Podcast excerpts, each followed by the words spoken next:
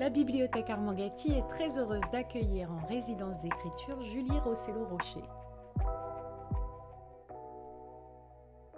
Julie, bonjour. Bonjour. Alors, tu es à la bibliothèque Armangati. Tu es venue en résidence d'écriture pour euh, terminer l'écriture d'un diptyque. Et euh, c'est une nouveauté. Tu as fait ta résidence en deux temps. Oui. Tu es venue une première partie en décembre. Tu as fait 15 jours. Et là, sur le mois de février, tu fais tes 15 autres jours. Euh, pourquoi une résidence en deux temps? Alors, euh, bah, parce que euh, je suis maman. Et, et, donc, un mois, ça me paraissait beaucoup trop pour d'absence chez moi. Et puis, de ne pas voir mon, mon petit pendant tout ce temps. Au début, je me disais c'est parce qu'il est très petit, et puis je me suis rendu compte que même quand il serait plus grand, en fait, la question se poserait aussi. Euh, donc, euh, c'est pour cette raison que je me suis autorisée à, à mentionner que j'étais euh, parent et, et, que donc, est-ce qu'il y avait des aménagements possibles et de proposer cette idée de 15 jours? D'accord, oui, parce qu'en fait, effectivement, les résidences à Bibliothèque Armangati sont proposées sur un mois. Et le fait que tu le fasses en deux fois 15 jours, tu, tu as organisé ton travail différemment, puisque en plus de, de cette résidence d'écriture, euh, quand on vient à la bibliothèque Armangati, on a également un atelier de 12 heures d'écriture avec des élèves de CM2. Donc, tu as dû euh, t'adapter à tout ça, en fait. Et le fait que ce soit en, en, 15 jours comme ça, est-ce que ça t'a coupé dans, dans ton élan ou... Pas du tout. Euh, en fait, c'est simplement euh, d'autres contraintes et, euh, de nouvelles contraintes avec lesquelles inventer. Donc, ben, j'ai mis l'essentiel. je me suis organisée comme telle. j'ai d'abord concentré les heures avec les élèves pour Ensuite, dans l'intervalle de pause, de hors résidence, d'avoir du temps pour, pour arriver avec une proposition lors du second temps de résidence à faire aux élèves. Euh, ce que j'ai trouvé intéressant parce que du coup, ils m'ont fait des retours et j'ai pu euh, corriger, retravailler le texte suivant leur retour, ce que j'ai vu dans leur, sur leur visage et déception que j'ai pu percevoir en direct live sur, de, la, de leur part. Et donc euh, là, de travailler, peaufiner et puis finir.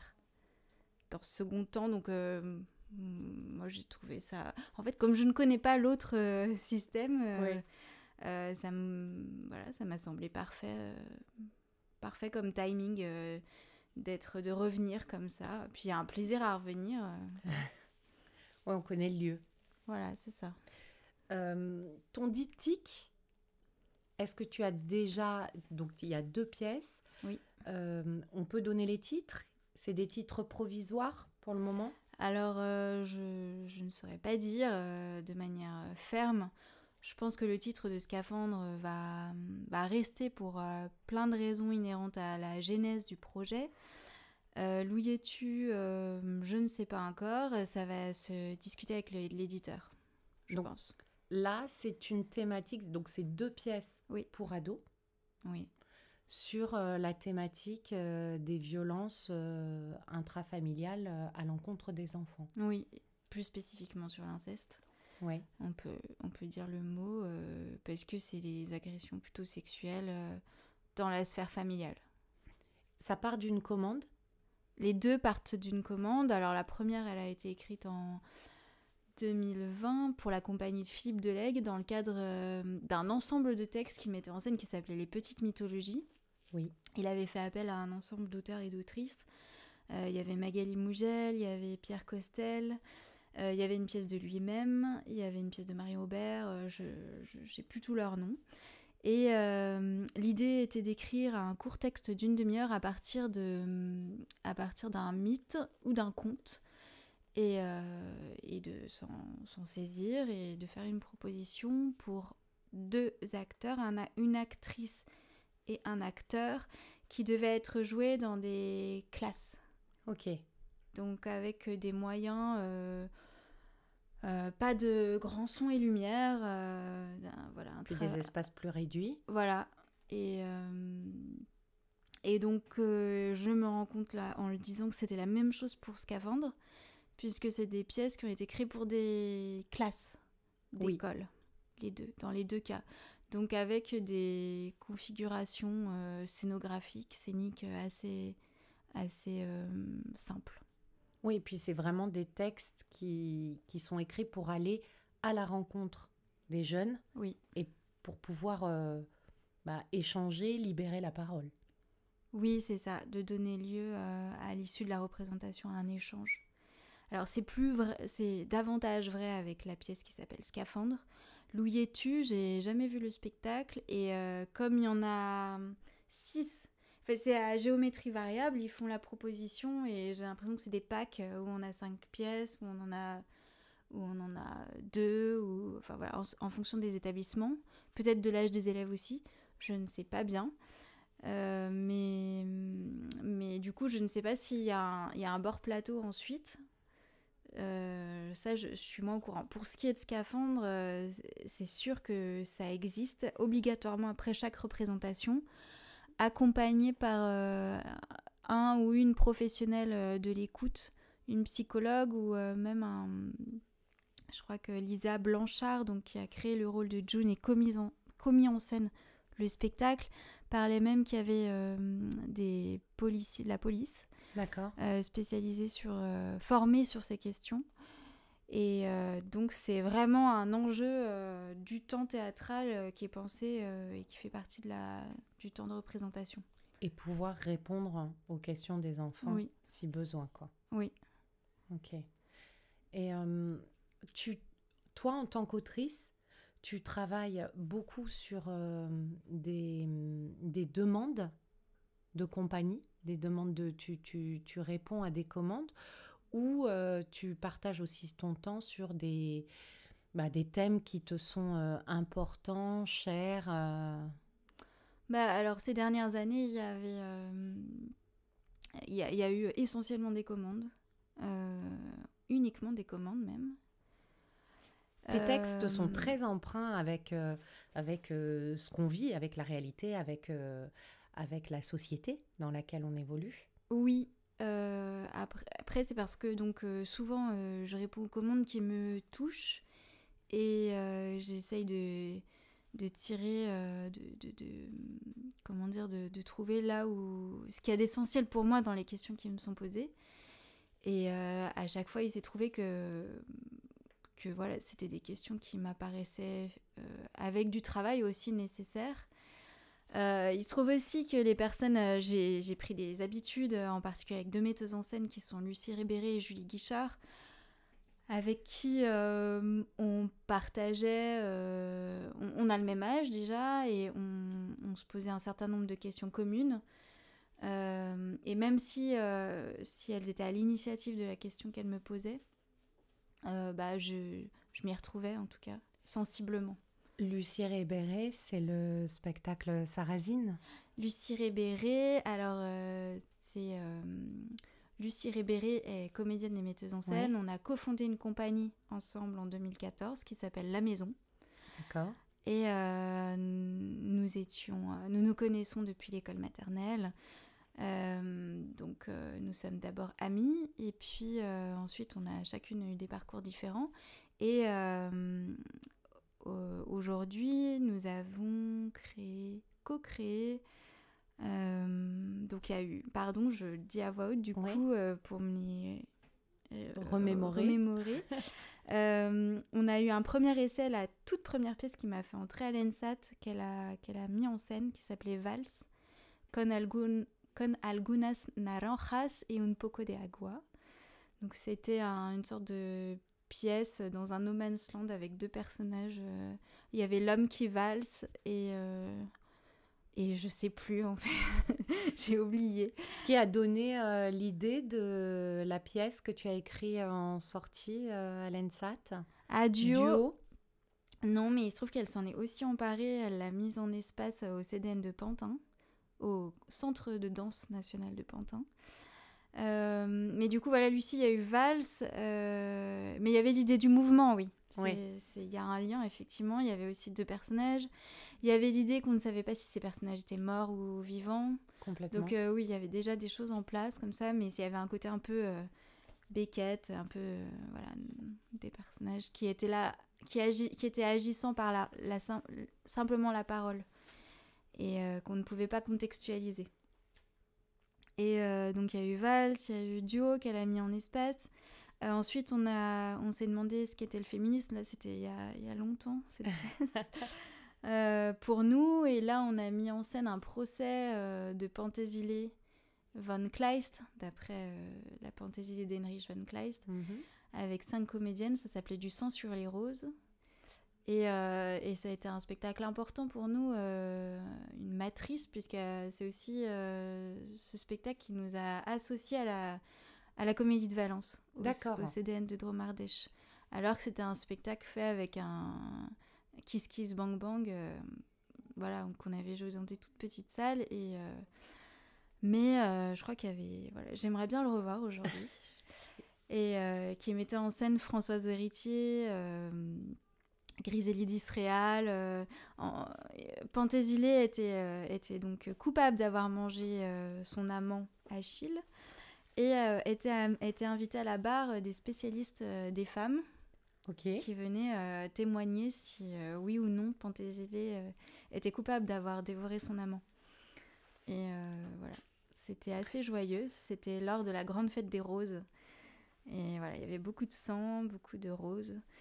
Et, et à la suite de ça, on a écrit le spectacle, on a dialogué, disons, pendant plusieurs mois et j'ai écrit Cross Chant des collèges. Oui. Qu'on avait sélectionné d'ailleurs euh, sur le prix de la pièce de théâtre contemporain pour le jeune public et qui avait vraiment, euh, qui avait vraiment euh, bien fonctionné auprès des jeunes qui et ce qui était vraiment chouette avec ce texte, c'est que tous les jeunes qui l'ont lu, donc c'est à peu près 500, hein, ils sont, c'était sur les, les, la sélection des troisièmes secondes, personne n'avait la même fin. Ah et ça discutait énormément à l'intérieur des classes pour dire mais enfin comment tu peux dire ça? Non, elle n'est pas morte. Non, elle a ouvert la mm. fenêtre parce qu'elle a besoin de respirer. Et à chaque fois ça ça permettait un échange. Et une fois que chacun avait trouvé plus ou moins sa fin, ça déroulait tout le fil. Comment on en est arrivé là? Est-ce est-ce que dans notre classe ça arrive? Est-ce qu'il y a des, des personnes en souffrance? C'était vraiment très chouette. Hmm. Oui, parce que c'est vrai que l'idée, euh, c'était donc une commande passée par euh, la Comédie de Valence, par Richard Brunel et euh, Christophe Lederer à l'époque, qui, qui voulaient qu'on traite du fait religieux à l'école au départ. Et on a transformé ça en croyance en soi. Et on s'est dit, tiens, qu'est-ce qui étiole à cet âge-là? Donc entre l'enfance et l'âge adulte, la confiance en soi, la croyance en soi. Euh, ce qu'il y a de pire et qui débouche sur des tragédies, c'est le harcèlement, le cyberharcèlement plus spécifiquement dans notre époque.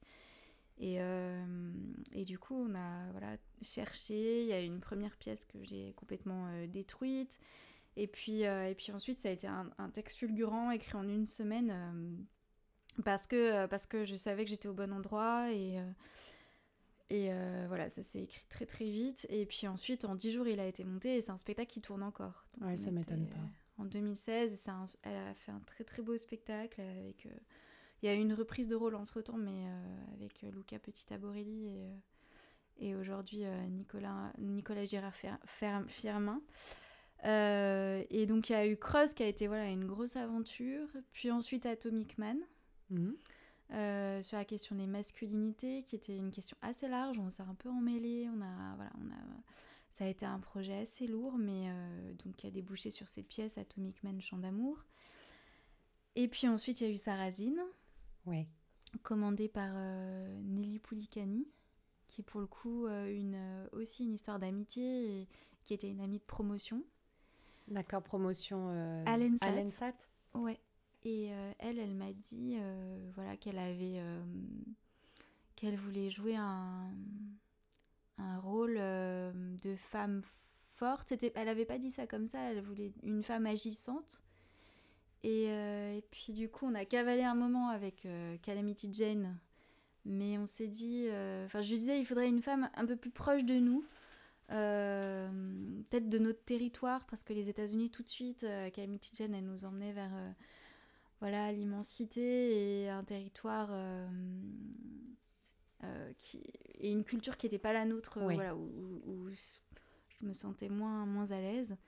Et elle a eu l'idée d'Albertine Sarrazin, qui est, bah, qui est née en Algérie, mais qui, qui a grandi en France et qui est morte en France. Et là, ça a été un voyage qu'on a, qu'on a fait toutes les deux dans cette vie et dans cette œuvre. Et Lucie l'a mis en scène. Et d'ailleurs, on peut le voir, on pourra le voir pendant le Festival d'Avignon. Voilà, au Train Bleu. Ouais. Euh, cette année. voilà, cette année, pendant le mois de juillet, tous les deux jours à 13h au Train Bleu. Et euh, avant ça, il va jouer à Grenoble, à Lyon, pendant 10 dates, au Théâtre des Célestins. Et, euh, et, et c'est vrai que c'est un spectacle qui,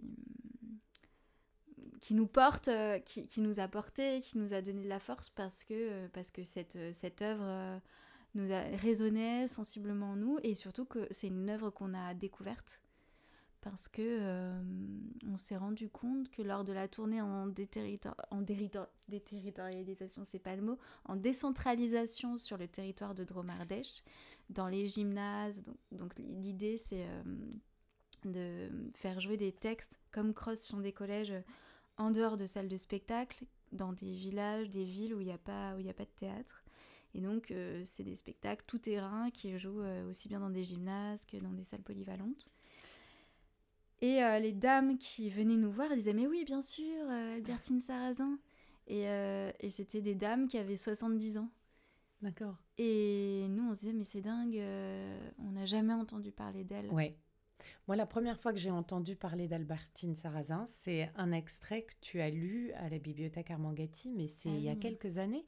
Oui, oui, oui tu, tu commençais le, le travail et, je me dis, mais euh, c'est euh, le bon pasteur, c'est Marseille, c'est, ça, ça ouvrait euh, plein, de, plein de possibilités. Oui, oui, oui, et, et, c'est venu nous questionner aussi. Enfin, c'était donc Albertine Sarrazin, l'inconnu pour nous, mais c'était aussi les instituts du bon pasteur, scandale quand même français comme en Irlande, les Magdalene Sisters, euh, qui, a, qui, a, depuis, euh, où il y a eu un mea culpa de l'État qui a été fait. Mm. Euh, on, prenait connaissance aussi de ces instituts du Bon Pasteur qui étaient, qui étaient donc ces institutions dédiées aux jeunes femmes qui étaient j'allais qui étaient pas délinquantes en fait qui étaient qui étaient là parce que on n'avait pas su mm. les où les mettre ailleurs on voulait plus d'elles voilà alors, euh, il y avait aussi bien des, je pense, des victimes d'inceste. Euh, on ne se disait pas à l'époque comme ça, mais qui, euh, se trouvaient enceintes par quelqu'un de la famille et donc bah, qui faisaient tache d'huile dans la famille. Donc, on les mettait dans ces instituts du Bon Pasteur. Ou après la guerre, la Seconde Guerre mondiale, des femmes, des mères qui refaisaient leur vie. Et donc, cet enfant d'un premier lit, qu'est-ce qu'on en fait si elle dérange le nouveau mari ou qu'elle voilà, qu'elle vient mettre du trouble. On s'en débarrasse. Euh, voilà, des, des filles euh, peut-être trop turbulentes ou tout simplement peut-être qu'aujourd'hui on dirait trop curieuses euh, avec nos regards d'aujourd'hui.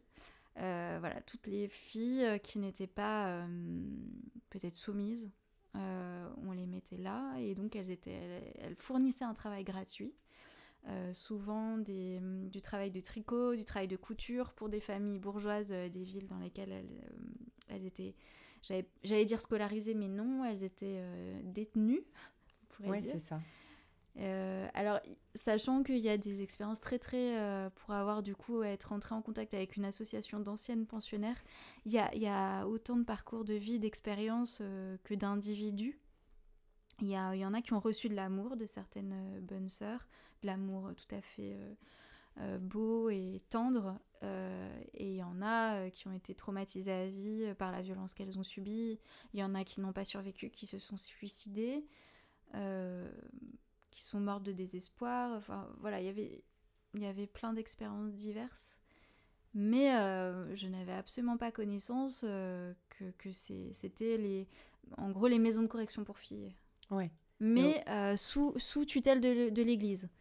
Et ça, c'est assez spécial parce que la loi euh, de séparation de l'Église et de l'État euh, datait quand même de 1905 et c'est des institutions qui ont été ouvertes jusqu'en, je sais plus si c'est 1971 ou 1976.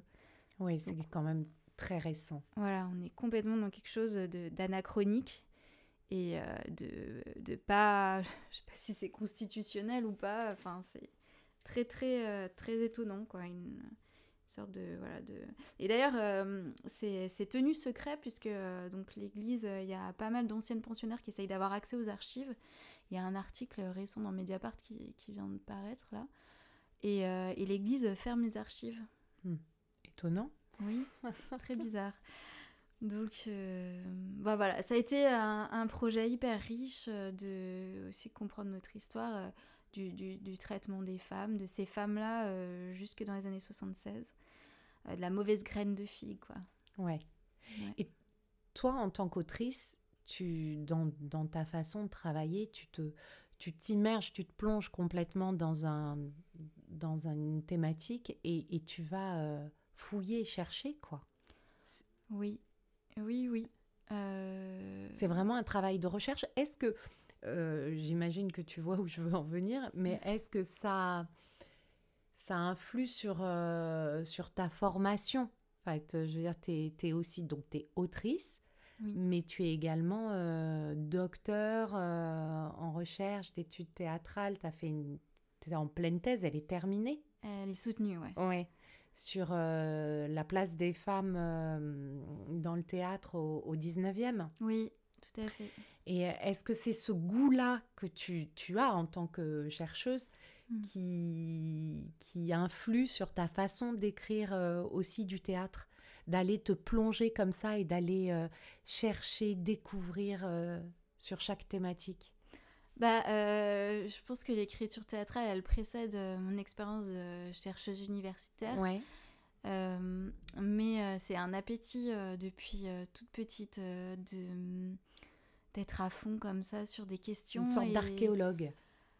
Ouais, en fait, euh, je me souviens que mon père avait euh, au tout début le premier ordinateur familial. Il avait installé Encyclopédia Universalis. Mmh.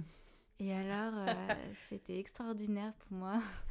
je passais des heures à imprimer des articles et, et, et les exposer ou les après dans les études dès que dès qu'il s'agit de, de, pouvoir euh, se lancer à fond euh, dans une thématique et ça arrivait enfin à l'université de pouvoir faire ça, de rendre des dossiers.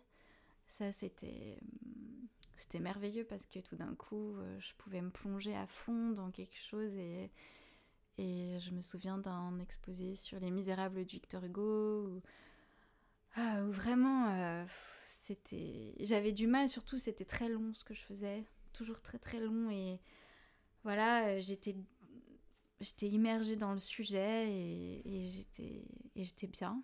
Ouais, c'est une plongée quoi, qui te met vraiment en joie, on le sent. Ouais, ouais, ouais.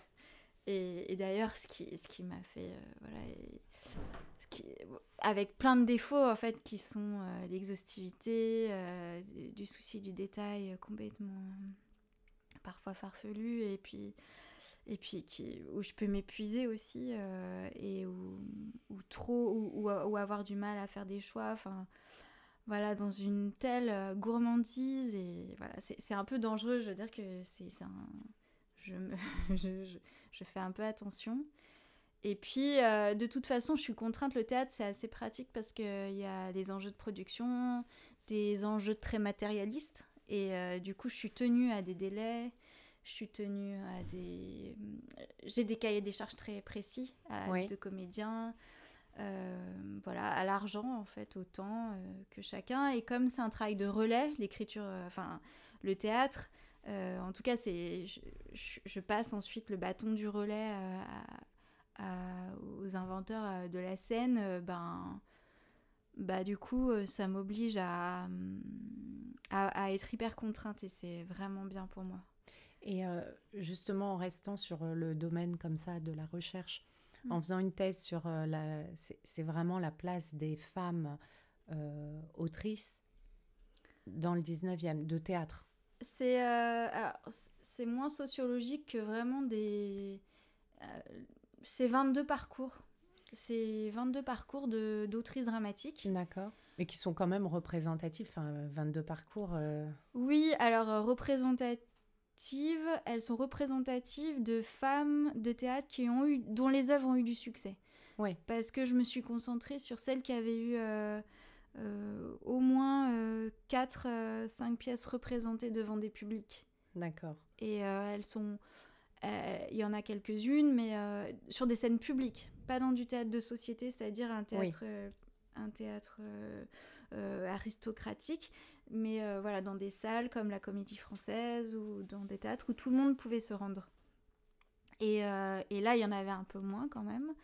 Mais, euh, mais après, j'ai décidé euh, de me concentrer sur des femmes qui avaient écrit pour des scènes de théâtre public, dont les pièces avaient été représentées, mais aussi qui avaient eu euh, une agency, c'est-à-dire une capacité à agir dans l'espace public, qui avaient eu une influence dans l'opinion publique. Oui, que, que le, le, le, théâtre soit aussi une tribune pour elles, quoi.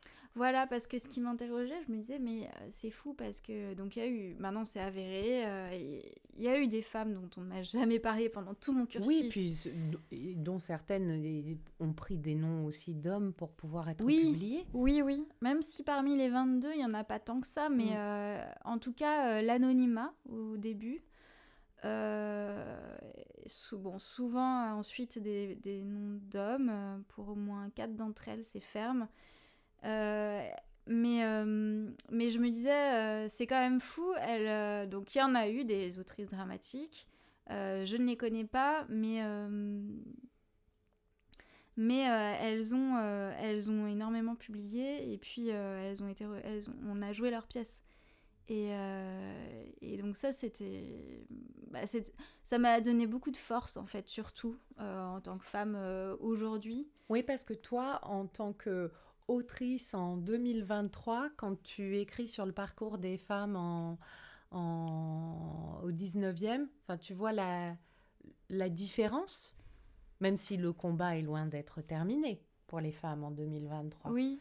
Mais, euh, mais tu, en fait, ça te, tu, tu, te nourris de, de toute cette force-là et du chemin parcouru par ces femmes pour, en, pour arriver à cette génération euh, de femmes dont tu fais partie?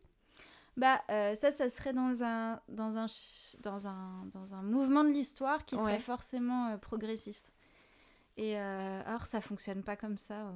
et, et c'est assez intéressant pour ça, l'histoire, je trouve.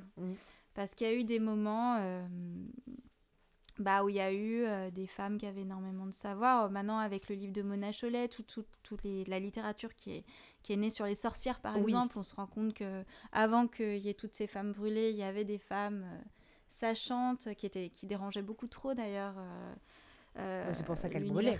et qu'on les a brûlées parce qu'elles avaient des savoirs euh, assez, assez précis et une autonomie surtout. Mais et en gros, voilà, on est, on est revenu en. Enfin, du coup, il y, a eu, il y a eu ces bûchers, et puis, et puis finalement, il a fallu attendre le XXe siècle pour qu'il y ait des femmes qui fassent des études de médecine. Donc, tout ce temps perdu, c'est tout un retour en arrière. Et, euh, et donc euh, au, au, premier Moyen Âge, on était plus les femmes étaient peut-être plus certaines femmes étaient peut-être plus libres qu'au 19e siècle pour ce qui est de la médecine par exemple. Donc euh, donc du progrès disons que ça m'intéressait de les, les, compter parmi des, des, ancêtres de corporations. Ouais. mais mais leurs soucis n'étaient pas si éloignés et parfois et parfois, euh, j'ai souvent eu l'impression même que, que, je, que je cohabitais avec elles et que j'étais en dialogue euh, très contemporain avec ces femmes. Elles m'ont donné beaucoup de force parce que quand même, il n'y avait pas les lois. Et oui, ce que je voulais dire, c'est que ce qui, m'intéressait en les ayant choisi elles, c'est euh, comment elles avaient eu accès à la scène de théâtre, qui est une scène encore difficile, ou en tout cas, dans les chiffres qui paraissent, on est... Voilà, on est, vraiment encore loin euh, d'une égalité dans la représentation des textes joués dans les grands théâtres en particulier. Euh, mais elles, elles étaient jouées, euh, notamment certaines à la comédie française, alors qu'elles n'avaient pas de citoyenneté. Oui, c'est ça qui est dingue. Et ça, et ça, ça m'a... Je me suis dit, c'est passionnant parce que... du coup, est-ce que j'ai pu me poser plein de questions à partir de cette question C'est euh, est-ce qu'alors euh, le théâtre a pu euh, être une tribune comme la presse, comme, comme la tribune. Est-ce que, est que du coup elles ont pu être... Ça, a été un moyen alternatif pour ces femmes d'être des citoyennes actives, d'avoir une citoyenneté non pas passive mais active, politique? Et la réponse est, est, est longue et, et ne peut pas se réduire à un oui ou un non, mais, mais ça c'était fou parce que mais c'est le cas dans plein d'autres métiers, rien que l'écriture. Les femmes ont écrit et puis elles ont eu la citoyenneté que très récemment à l'échelle de notre histoire. Mais, euh, mais ça me passionnait parce que je me disais, tiens, euh, tout d'un coup, euh, elles ont été des pirates. Oui, c'est ça. Et, des pionnières. Oui, des pionnières. Alors, des pionnières, il y en a eu au 18e, au 17e. Et avant, on n'a pas encore toute la connaissance. mais il y a, y a, je pense qu'il y a toujours eu des femmes qui ont écrit pour le théâtre, comme il y a toujours eu. Enfin, disons qu'il y a eu autant des, des femmes, alors pas autant en termes de chiffres, mais euh, depuis qu'il y a des hommes qui écrivent, il y a des femmes qui écrivent pour le théâtre, je pense. Et cette thèse, on peut la lire? Alors elle est en ligne euh, sur le site thèse.fr, mais euh, je vais, là je, vais entamer un travail de rédaction d'un essai à partir de cette thèse parce que parce que c'est c'est pas très digeste une thèse à lire c'est c'est très détaillé, c'est très long. Celle-ci fait 785 pages. Euh, donc 200 pages, ça sera plus digeste et peut-être euh, aussi plus, plus imprimant oui. pour l'esprit de chacun. Mais bon, j'espère y arriver. Là, je... C'est challenge-là. Un travail en cours encore. Voilà. Ok. Et euh, sinon, après la, la résidence qui, qui, se termine bah, à la fin de cette semaine, c'est quoi l'actualité de Julie Rossello-Rocher Quels sont tes projets? Quels sont... Donc on sait que Sarrazine sera jouée euh, pendant le Festival d'Avignon au Train Bleu. Et euh, Cross, Chant des collèges, tourne toujours, tu dis? Oui. Je crois que tu as un texte en ce moment, un autre texte au plateau qui, qui fait du bruit. Euh, bah, y a, oui, la semaine prochaine, euh, je rentre et il y a Entre ses mains mis en scène, euh, donc j'ai parlé de Lucie Ribéré, mis en scène par Julie Guichard de la compagnie Le Grand Nulle Part, qui, euh, qui a mis en scène ce texte qui, qui parle de l'hôpital public et des soignants, plutôt des soignantes, et du soin plus largement. Et, et, donc la semaine prochaine, je vais au théâtre de la Croix-Rousse, il y a cinq dates, 4-5 dates. Euh, dans ce beau théâtre. Et euh, là, je vais découvrir le spectacle. Oui. Parce que donc, euh, c'est, il a été créé le 4 octobre dernier, mais je ne l'ai jamais vu. J'avais le Covid le jour de la première. malade donc. Et C'était dans le thème, mais ça ne te permettait pas d'aller. voilà, mm. c'est ça. Et, et, là, ça a été un travail assez passionnant, passionnant et éprouvant. Euh, parce que c'est un travail qui a commencé euh, en plein Covid et euh, qui avait pour processus de création de partir du terrain, de partir des hôpitaux. Et donc, bah, le projet a pris six mois de retard parce que je n'avais pas le droit de, de, rentrer dans, le, dans les hôpitaux. Et donc, je me suis retrouvée en résidence, par exemple, à la Chartreuse, sans avoir jamais fait du tout de terrain. Donc, j'ai lu des des bouquins, suivi des conférences. Euh, voilà, j'ai fait du travail périphérique, de... Mais de recherche de recherche, voilà. Que t'aimes bien. voilà, j'aime bien, mais, mais qui manquait un peu de, de chair et de, de visage et de, de, personnes, pour le coup. Là, j'ai un peu souffert de ça, surtout que je sortais de ma soutenance de thèse, donc euh, j'avais envie de rencontres et d'être humain. Et donc la rencontre euh, post-Covid avec tout ce que ces soignants ont vécu, euh, ça devait être très chargé quand même. C'était très chargé et puis c'était aussi chargé parce que comme euh, les projets de théâtre, on les décide des années en amont, on se retrouve un peu décalé et c'est vrai qu'après un confinement, des, voilà, d'avoir été touché par, par différentes histoires, de se retrouver à travailler là-dessus, c'était pas évident. On, avait, on en a parlé après coup avec la metteuse en scène spontanément, c'est pas là où on avait envie de, de, foncer. Et en même temps, bah, du coup, euh, dès qu'on a pu entrer dans l'hôpital, euh, je pense qu'on on arrive à un endroit voilà, où, où, les choses s'étaient déjà bien dites euh, sur la place publique, pour le coup. En 2019, il y avait eu ces gros, grosses manifestations. En fait, avant le Covid, euh, où on a bien écrasé la parole, mais il y avait eu cette agression à Saint-Antoine euh, aux urgences d'une médecin, il me semble, ou d'une infirmière, je ne sais plus, euh, mais qui avait, fait, qui avait donné lieu à une mobilisation, ce qui est assez rare dans ce milieu professionnel. c'est un, voilà, ils sont, ils sont connus pour être particulièrement résilientes et résilients et à peu se à être peu politisés. Et donc c'était assez intéressant parce que parce qu'il il y avait eu quand même cette mobilisation politique. Et puis tout de suite après finalement il y a eu le Covid. Et là on s'est mis à les applaudir tout ça. Mais euh, ça faisait un moment que ça, ça, gonflait que la coupe était pleine. Et, euh, et du coup on est arrivé dans les hôpitaux dans ce contexte là sachant qu'avant que je puisse intégrer un service de soins ça a été encore très long. J'ai d'abord euh, j'ai d'abord suivi le parcours des déchets dans un, dans un CHU, puis la cantine, puis euh, la lingerie. Oui, tout ce, qui, était annexe. Voilà, tout ce qui était périphérique euh, aux soins.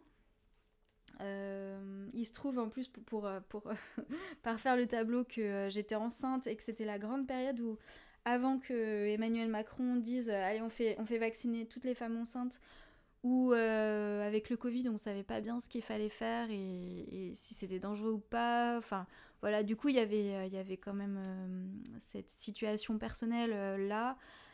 Et puis, et puis après, c'est un milieu très hiérarchisé. Ça, ça, a été un projet vraiment. c'est un milieu professionnel très difficile à approcher, j'ai trouvé.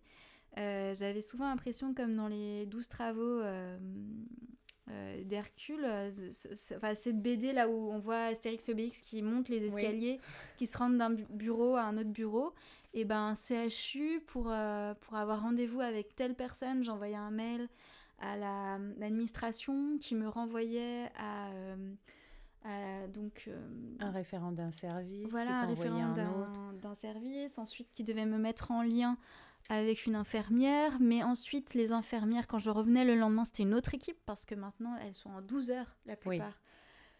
Du coup, euh, pour entrer en relation, pour avoir de l'humain et tisser un lien euh, que suppose un tout petit peu de temps, euh, c'était très compliqué. Et puis ensuite, bah, il y a les patients, il y avait toute la gêne, tout le tout, le, tout le travail aussi de savoir est-ce que je pouvais entrer dans les chambres ou pas. Donc au début, j'étais, évidemment que je ne rentrais pas dans les chambres.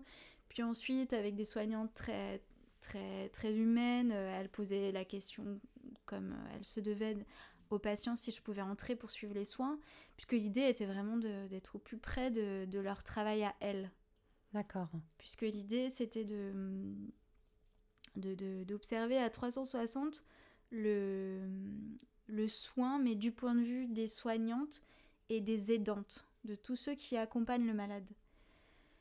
Et, euh, et donc ça a été un travail euh, voilà, fastidieux pour, pour euh, accéder, mais ensuite aussi fastidieux pour, pour trouver un, un, endroit sensible pour entrer dans la... Comment on entrait dans la fiction Parce qu'il y avait la barrière du langage qui était euh, bien plus que dans d'autres milieux euh, très très forte avec euh, du voilà du jargon ouais, leur propre vocabulaire voilà une je suivais donc je me suis oui comme une langue étrangère c'est ça vraiment. Et et donc j'avais l'impression d'être en voyage de classe et, et, et de ne rien comprendre. Et puis et en même temps j'étais persuadée qu'il fallait s'en emparer de ce langage et que pour que la vraisemblance qu'appelle quand même le théâtre pour, pour qu'on puisse euh, embarquer avec euh, la fiction, euh, je devais me tenir à, à, être, à, une vraisemblance médicale. Et ça, c'était hyper intimidant. Et puis, et puis, du coup, je me sentais dépossédée. Je pouvais pas inventer. Il y avait, c'était, voilà, une, une énorme contrainte d'écriture. Euh, et, donc, je me suis fait aider euh, par des soignants, ouais. soignantes, soignants. Et, euh, et, puis petit à petit, en, beaucoup en dialogue avec la metteuse en scène, aussi par rapport à des propositions des comédiens et comédiennes sur scène, j'ai entamé un travail de tissage avec à la fois des scènes vraiment croquées, comme une dessinatrice lors de mes temps d'observation. et, et, à, et à faire des pas de côté avec les contraintes du théâtre. Du théâtre. Voilà. Et pour en faire un spectacle, en fait. Pour en faire, ouais, un texte, une pour arriver à une fiction et euh, être, euh, être dans du... Je crois qu'on est vraiment dans du documentaire, mais enfin, voilà, être sur une crête euh, et d'être quand même dans base une documentaire, voilà. mais on, on, on, reste sur de la fiction. Donc là, c'est à la Croix-Rousse. C'est à la Croix-Rousse, et donc c'est une pièce qui met en scène quatre services, et on suit une euh, on suit une interne en médecine qui tombe malade au moment, euh, au moment du Covid, qui est une patiente que j'ai rencontrée, euh, qui tombe malade d'une maladie rare suite à une baisse immunitaire. Et voilà, pour, évidemment, pour moi, très vite, c'est devenu métaphore d'un ben, problème, parce que d'un problème qui est très concret, hein, puisque c'est euh, tous les 18 jours un interne ou une interne qui se suicide en France. Donc euh, tout d'un coup, euh, c'était travailler sur la souffrance au travail, sur l'épuisement, sur les limites du corps. Donc beaucoup de sujets très lourds et, et, et, ça a été un, un travail jusqu'au bout très éprouvant parce que je crois qu'on était écrasé par cette thématique. Et puis qu'on sortait d'un contexte quand même très très fort où, euh, où, euh, voilà, on a été plongé dans cette tétanie autour de la maladie, du corps malade. Euh, on nous a fait peur aussi beaucoup avec ça.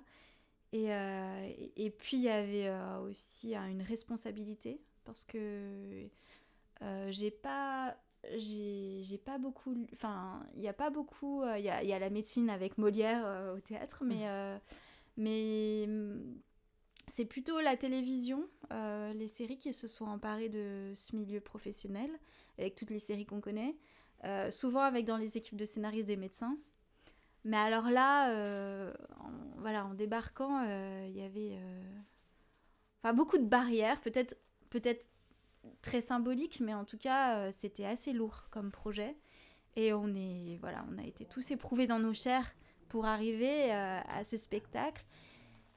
Mais ce qui, euh, ce qui euh, nous touche, l'équipe que je vais revoir la semaine prochaine, c'est que, c'est que les soignants sont très touchés. Très, très touchés. Ouais, c'est les retours que j'ai lus, qu'en tout cas, il y avait beaucoup de... Enfin oui, que ça, ça les avait vraiment touchés, quoi.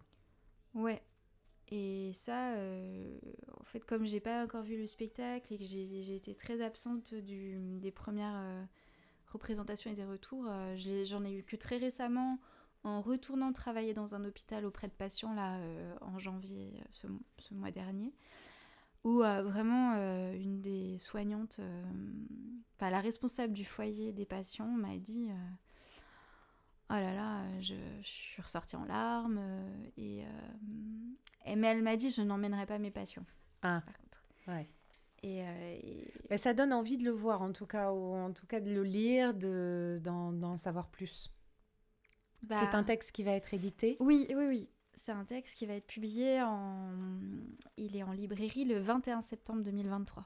D'accord. Bon, rendez-vous est pris. Oui. pour l'avoir sur nos rayonnages. Julie Rossello-Rocher, merci beaucoup. Merci beaucoup Hélène Mégy. Et puis euh, bonne suite. Merci. Et pour terminer, je vous propose d'écouter deux extraits du diptyque de Julie Rossello-Rocher, lu lors du café lecture du 11 février à la bibliothèque Armand Gatti. Louis-tu, titre provisoire. Jacques Rimat, jeune berger de 16 ans.